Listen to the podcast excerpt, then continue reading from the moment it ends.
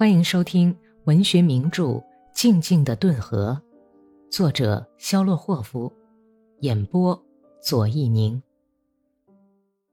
第二百九十六集。太阳升起的时候，骑兵开始过河了。哥萨克们下了马，在顿河的急转弯处上面一点的地方，把第一连的一百五十匹卸下鞍子的马赶到水里。顿河从这儿拐了一个直角大弯，向东流去。这个连的连长蓄着大胡子，红色的硬毛一直长到眼边，鹰钩鼻子，样子凶得很，简直像只野猪。他的左手吊在一条肮脏的浸满血的吊带上，右手不停地玩弄着鞭子。喂，别叫马喝水，快赶，赶他们走！你是怎么了啊？难道你还怕水吗？你赶下水去呀！你的战马可不是糖做的，化不了。他对那些往水里赶马的哥萨克们叫嚷不停，棕红的胡子里露出洁白的、犬齿特别大的牙。马匹拥挤在一起，不很情愿地走进冰冷的河水中。哥萨克们吆喝着，用鞭子抽打他们。一匹额角上有颗浅红色大星斑的白鼻梁铁青马，头一个浮起水来。看来他已经不是第一次浮水了。波浪冲洗着他那臀部下垂的身躯，麻树似的尾巴被水冲到一旁，脖子和脊背露出水面。其余的战马也都跟在他后面划开水流，发出哗啦哗啦的响声，打着响鼻浮进波涛滚滚的顿河水里。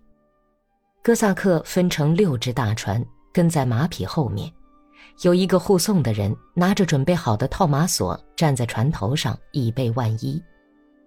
别划到前面去，赶他们斜顶着水流浮，别叫水把他们冲走。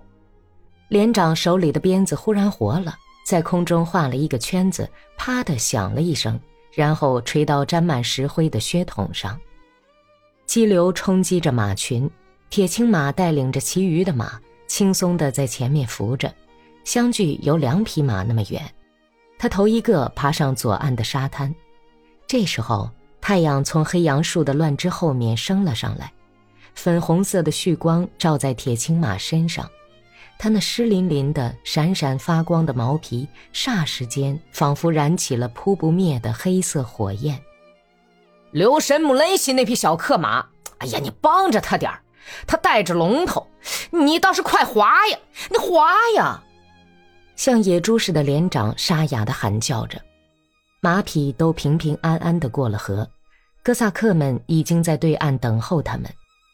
他们牵过自己的马，带上了龙头，开始从这边往对岸运送马鞍子。昨天什么地方着火了？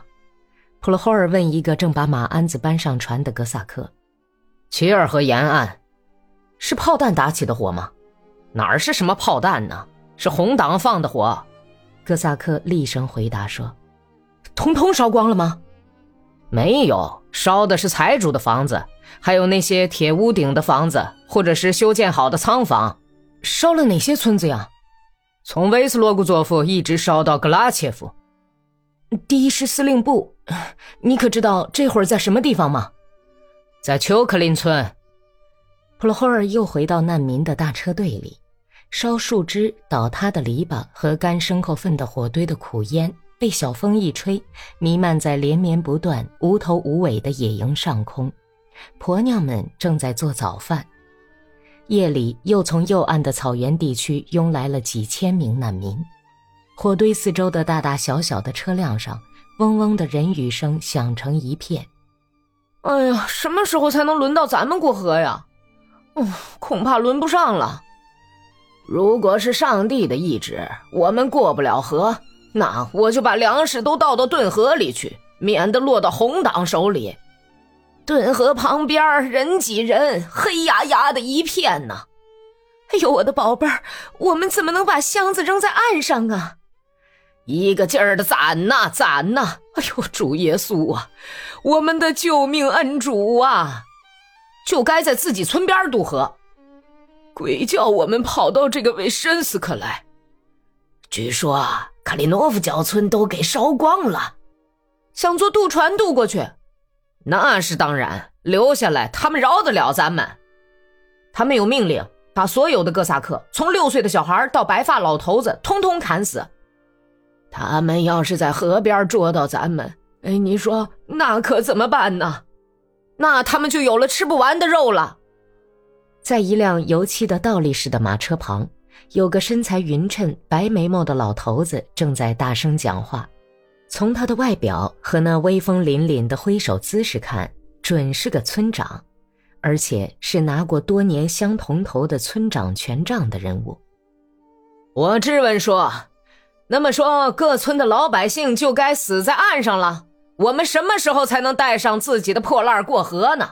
要知道，红党会把我们连根砍掉的呀！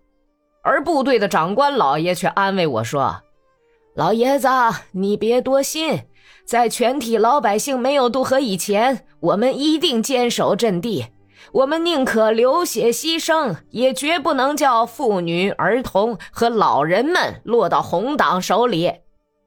老头子和婆娘们都围着白眉毛的村长，非常注意地听他讲话，然后就响起了一片乱哄哄的喊叫声。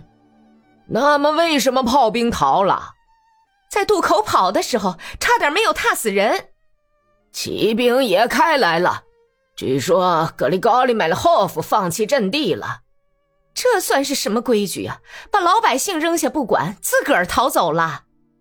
哎呀，军队都先溜了，那谁来保护咱们呢？哎呦，瞧啊，骑兵正浮水过河呢。谁也是先顾自己的小命，一点儿也不错。我们被彻底的出卖了。哎呀，死到临头了，就是这么回事。应该派些德高望重的老者，捧着面包和盐去欢迎红党，也许他们会饶咱们一命，不处死咱们吧。在胡同口医院的巨大砖房附近，跑出了一个骑兵，他的步枪挂在前面的鞍头上，漆成绿色的长毛杆在旁边摇晃。哎呀，这是我的咪吉什卡呀！一个没包头巾的上年纪的女人高兴地喊起来。她跳过车辕木，从大车和马匹中间挤过，向骑马的人那里跑去。人们抓住骑兵的马镫，拦住了他。他把一件盖着火漆印的灰色文件袋高举在头顶上，喊叫道：“我是到总司令部去送报告的，请你们放开我！”米吉申卡。我的好儿子！上年纪的女人激动地喊着，她那乱蓬蓬的、夹杂着银丝的黑头发缕披散到喜气洋洋的脸上，她颤抖地笑着，全身贴在马凳上，贴在汗湿的马身上，问儿子：“你上咱们村去过吗？”“去过。现在村子里有红军。”“咱们家的房子呢？”“好好的，可是把斐多特家的房子烧了。”咱们家的房子本来也烧着了，不过他们把火扑灭了。费基斯卡从村子里逃出来了。他说：“红军的长官讲了，一间穷人的房子也不许烧，只烧财主的。”哦，托上帝的福啊！基督保佑他们吧。妇人画着十字说。那个严厉的老头子愤怒地说：“你这是怎么了啊，我亲爱的？邻居的房子被烧光了，你却说是托上帝的福。”叫他见鬼去吧！他还能盖一座新的，可是我的房子要是烧掉，怎么再盖呀？